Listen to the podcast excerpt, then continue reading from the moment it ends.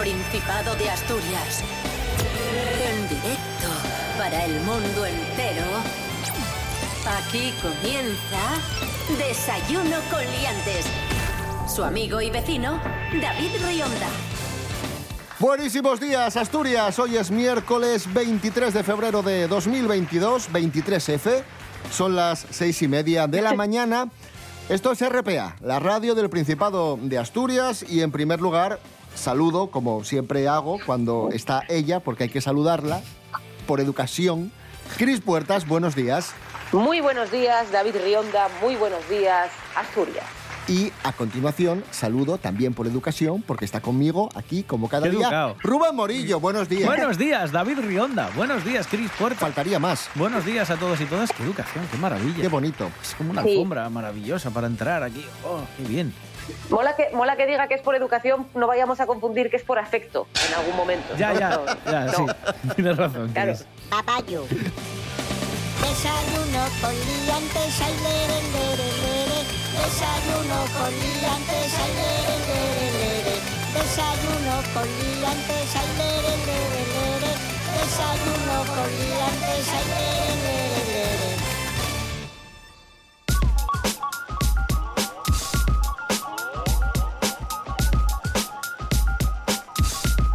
Tiempo para hoy en Asturias. Vamos allá. Agencia Estatal de Meteorología. Adelante, Rubén Morillo. Pero, ¿pero qué es esto? ¡Cállese! Bueno, eh, vamos allá, sí. La Agencia Estatal de Meteorología prevé para hoy cielos poco nubosos. Vamos a tener también durante eh, casi todo el día sol, eso sí. Podemos tener brumas ahora en eh, estas primeras horas del día. Dice la Agencia Estatal de Meteorología que no tendremos el viento fuerte que tuvimos ayer y temperaturas que suben un poquitín. Las mínimas se van a ir hasta los 3, 4 grados y las máximas se van a mantener más o menos en temperaturas, en valores que tuvimos ayer, 21, 22 como máxima en las horas centrales del día.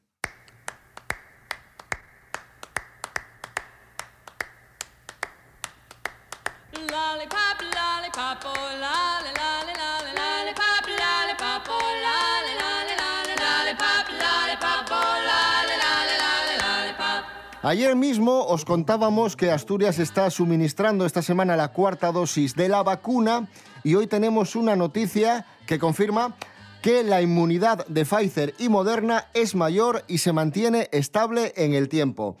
Es el resultado de un estudio del Consejo General de Colegios Farmacéuticos. Y ya está, y esa es la noticia. La combinación suero de Pfizer, suero de Moderna es la más duradera y se mantiene de forma estable en el tiempo, incluso por encima de los 11 meses. En nuestro caso es la que, no sé, en vuestro caso, en mi caso es la que he recibido. Yo también, sí, sí. Cris Puertas, ¿es tu caso? Pues no, es que no pregunté la tercera dosis. La primera y la segunda sí, pero la tercera no me acuerdo. Aquí hay, hay nivel. Vamos a poner que sí Pero para que sí. te sientas mejor. Vamos a poner que sí.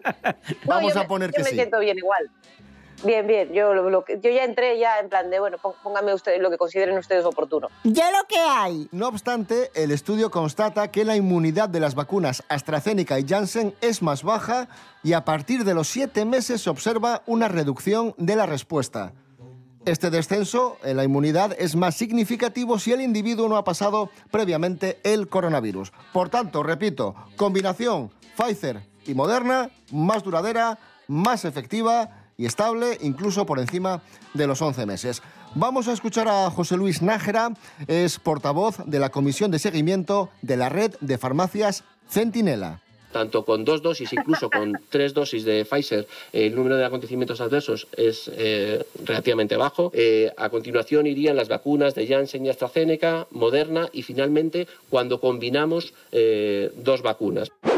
Seguimos amigos, amigas, esto es Desayuno con Liantes en RPA, la radio autonómica de Asturias. Dato positivo, dato importante, han subido las exportaciones en Asturias. Nos lo amplía Andrés Rubio. Buenos días, Andrés. Hola, ¿qué tal? Muy buenos días, queridos liantes. En España, las exportaciones batieron un nuevo récord en 2021. Superaron por primera vez la barrera de los 300.000 millones de euros. Esto es un 24% más que en 2020 y un 6% más que antes de la pandemia. Pero estos buenos datos no evitan que siga aumentando el déficit comercial, sobre todo debido a la compra de energía a otros países. Y con todo esto sobre la mesa, Asturias es la segunda comunidad con mayor aumento de exportaciones en todo el país. Está por encima de la media, en concreto un 32%. Esto son evidentemente muy buenas noticias para el Principado. Otras comunidades que también están por encima de la media son Ceuta y Madrid. Un abrazo, sed felices. Gracias Andrés Rubio y ahora sí, amigos, amigas, llega el momento que muchos y muchas estabais esperando. El culebrón del momento, el culebrón de moda, eh, la polémica de la que todos y todas eh, están dando buena cuenta. Pasión de gavilanes. Casi, casi. Pasión de gaviotas. La crisis del Partido Popular, la guerra entre Ayuso y Casado. Vamos con la última hora, vamos con lo que está pasando. Mary Coletas, adelante. Hola, buenos días a todos. Les saludo en directo desde Génova, pero no en la sede del PP, sino en Génova, que estoy aquí pasando unos días de vacaciones.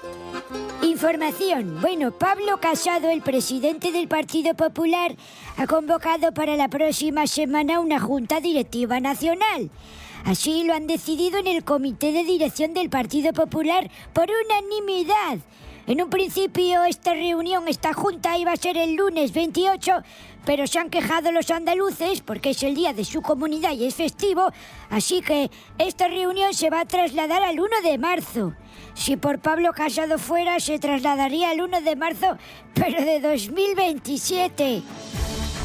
Casado ahora va a buscar el apoyo de los varones con quienes se reúne hoy mismo, pero no sé de dónde va a sacar esos apoyos, porque como no sume a varón rojo, Sufrirás, morirás, esta es su voluntad. a la baronesa Thyssen y a varón Dandy, que huele como Teodoro cuando se afeita, no sé de dónde los va a sacar. También se rumorea que Casado busca el apoyo de David Gallego, el exentrenador del Sporting y del psicoesteta Ramiro. Y por su parte, la number one del Partido Popular Asturiano, Teresa Mayada, ha pedido a Casado que busque una solución. A ver si le hace caso, porque eh, Teresa Mayada es muy de soluciones, sabe muchísimo. No olvidemos que era ella la que arreglaba las impresoras con líquido de limpiar las uñas. Y estas son las últimas actualizaciones en torno a todo el follón del Partido Popular. Seguiremos informando. Se despide en directo desde Génova, Bericoletas, que soy yo. Adiós.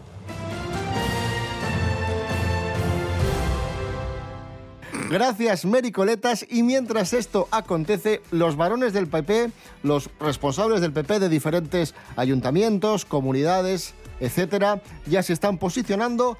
Y en el caso mm, del alcalde de Oviedo, Alfredo Cantelli lo tiene claro. Cantelli apoya a Pablo Casado. Jorge Aldeitu, buenos días.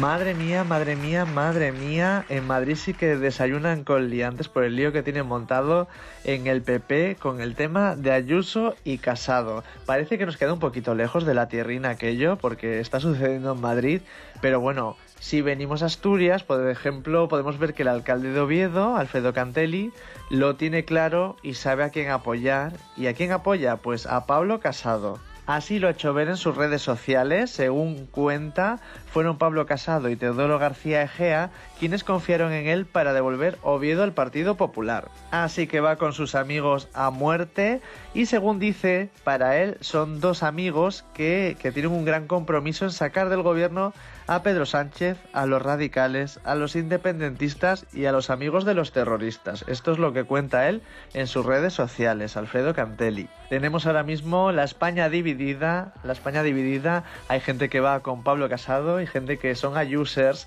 y son los fans de, de Isabel Díaz Ayuso. Un saludo, Liante. Gracias, Jorge Aldeitu. Ponemos música a Desayuno Coliantes en este miércoles 23 de febrero de 2022. Escuchamos a nuestros amigos los Blues Probes, La Piragua.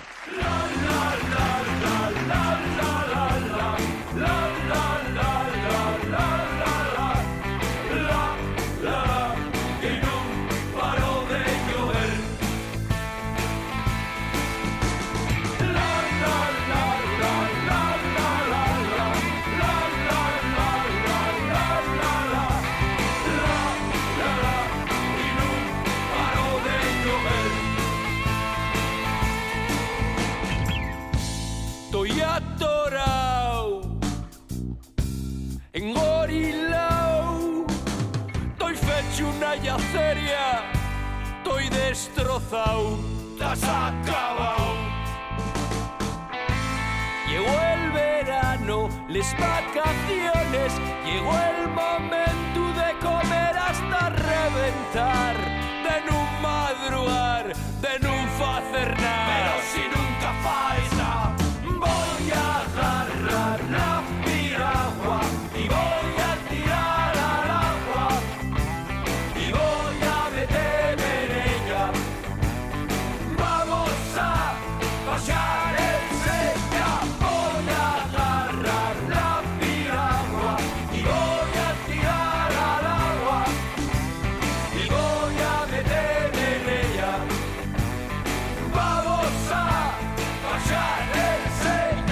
Continuamos en Desayuno Coliantes en RPA.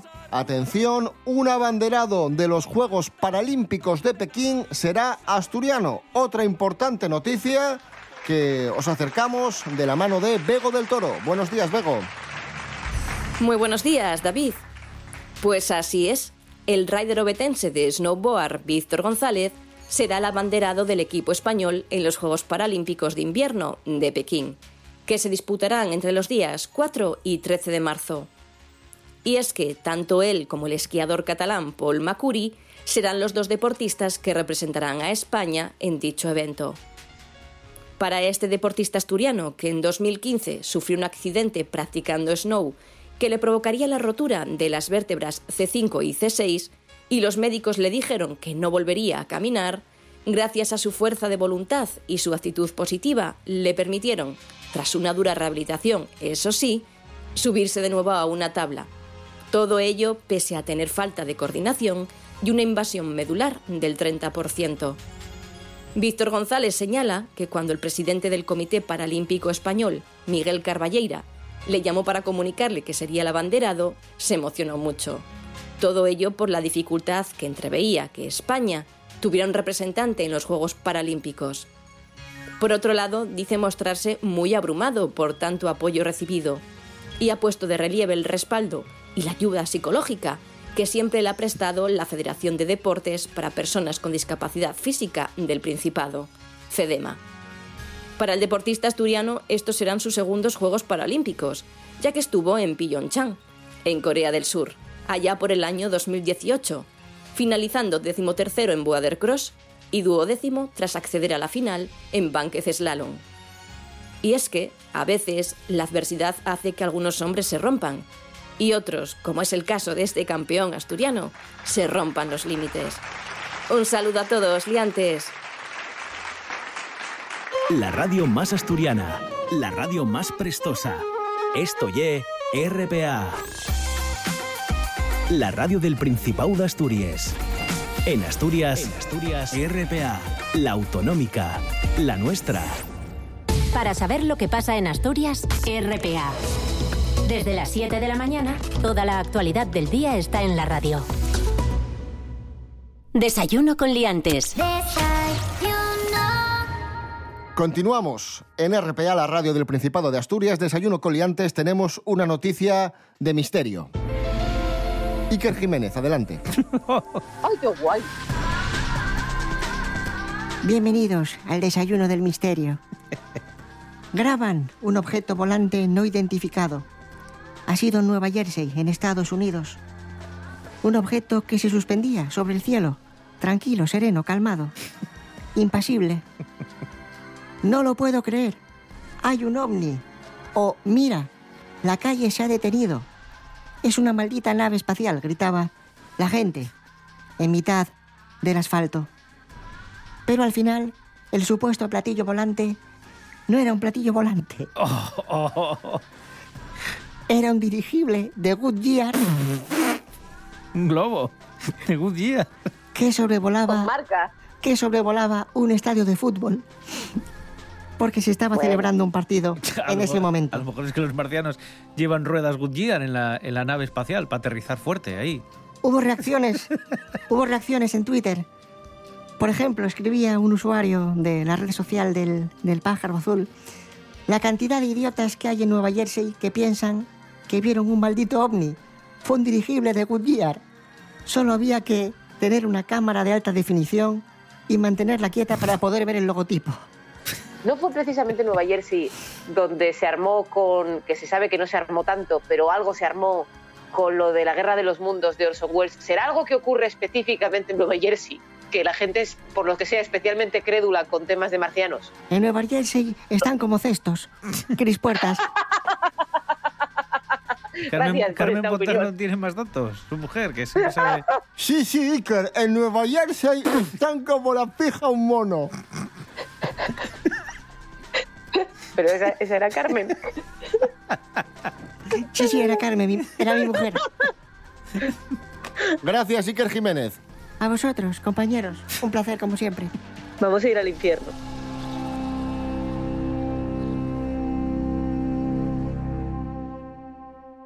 Cosas que no interesan. en un remoto pueblo de Asturias. Los lugareños aún recuerdan el día en que un avión sobrevoló por primera vez aquel paraje. Fue una situación tensa y terrible, puesto que mucha gente que en aquel momento estaba trabajando en el campo se echó con la cabeza entre las manos, esperando al fin. Pensaba que el mundo, tal y como lo conocían, había acabado. Cuando todo pasó y se juntaron en la plaza, todo el mundo tuvo la misma reacción, pero dieron versiones diferentes. Había quien pensaba que los marcianos habían llegado, había quien pensaba que era el apocalipsis, pero todos tenían muy claro que el mundo tal y como lo conocían se había acabado. Obviamente no fue así, era un avión que llevaría patatas, yo que sé, o fierro para la industria, acero para los barcos. Cosas que no interesan.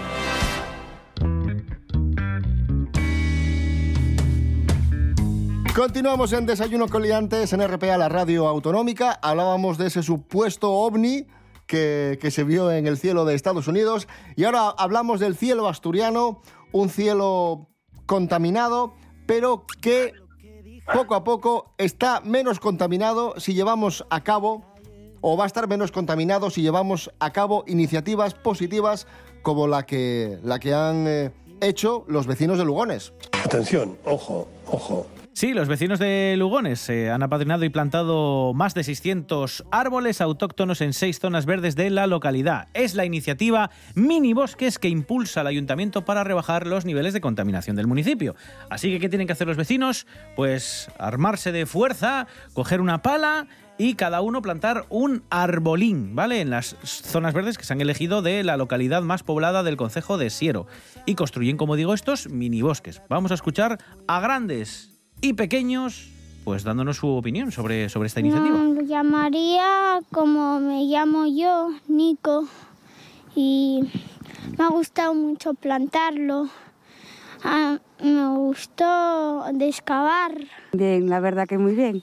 Hay que colaborar y, y nada, muy guapa la idea. y pusimos el techo, que nos, bueno, a mí me gusta. Tengo, tenemos uno en un pueblo hace muchos años de muy antiguo que está para Allende y un poco en recuerdo a eso era. Pues un roble, la iniciativa perfecta, por lo menos así luego en Están los ¿eh? arbolinos que falta hace para la contaminación. Coimes, ¿qué cuesta? Por cierto, han sido 600 en esta primera fase y van a sumarse otros 400 que se pondrán en otras zonas del concejo. Muy bonita idea, sí señor. Me gusta, me gusta mucho. Así que bueno, un saludo a todos los vecinos y todas las vecinas de, de Lugones. Y ya que hablamos de plantar árboles, vamos a hilar esta información con una canción que viene ahora. ¿Qué? Venga, venga, dale, venga, hilando. Atención que va el, el hombre ligazón, Ilator. y Leitor Strikes Back. Luz Casal plantado en mi cabeza. ¡Bravo! ¡Bravo!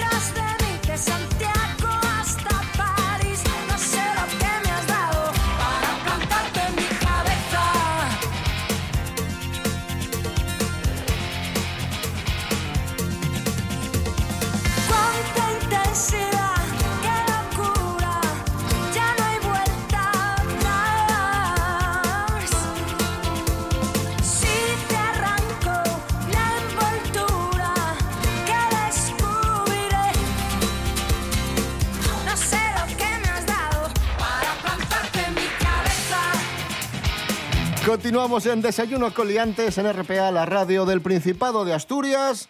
Está con nosotros Ángela Busto, que nos va a informar de dónde se come la, mejor hamburguesa de Asturias. In- interesante, ¿verdad, Cris Puertas? Hombre, siempre, siempre. Ángela Busto, buenos días. Hola a todos y buenísimos días. Sí, señores, por fin estamos de enhorabuena todos los comeburgers del país. Y es que esta semana pasa por Asturias el segundo campeonato de España de hamburguesas. Best Burger Spain, para que me entendáis en internacional. Está claro que las deliciosas hamburguesas han pasado de ser tan solo la típica comida rápida cutre para quitar la famona a toda una creación gourmet, donde cada vez más restaurantes apuestan por la calidad del producto, el estudio de los cortes y el equilibrio entre los aliños y sus ingredientes, convirtiendo a la hamburguesa en un icono mundial y en uno de los platos más universales del mundo. Es la reina aquí en Asturias, que lo del comer, pues la verdad, ¿para qué nos vamos a engañar? Se nos da un poquito bien y nos apuntamos rápido a estos saraos. Participan hamburguesas de Gijón, Oviedo, Avilés, Lena, Langreo, Campocaso, Las Regueras y Cangas de Onís. Y, sorprendentemente, serán sus propios clientes los que se conviertan en críticos gastronómicos por un día, puntuando la hamburguesa a través del móvil valorando la calidad del pan, de la carne, del queso, del sabor y de la propuesta en su conjunto. Y de estos resultados saldrá una primera criba. La campeona será declarada la mejor del Principado y se enfrentará a las elegidas en el resto del país en el Museo de Estrella Galicia de Coruña el próximo 9 de marzo donde allí ya sí será un jurado profesional el que decidirá cuál es la mejor hamburguesa de España. Así que, ya sabéis, estáis tardando en ir corriendo a probar todas las asturianas para decir cuál es la mejor. Que aproveche, un saludo y hasta la próxima.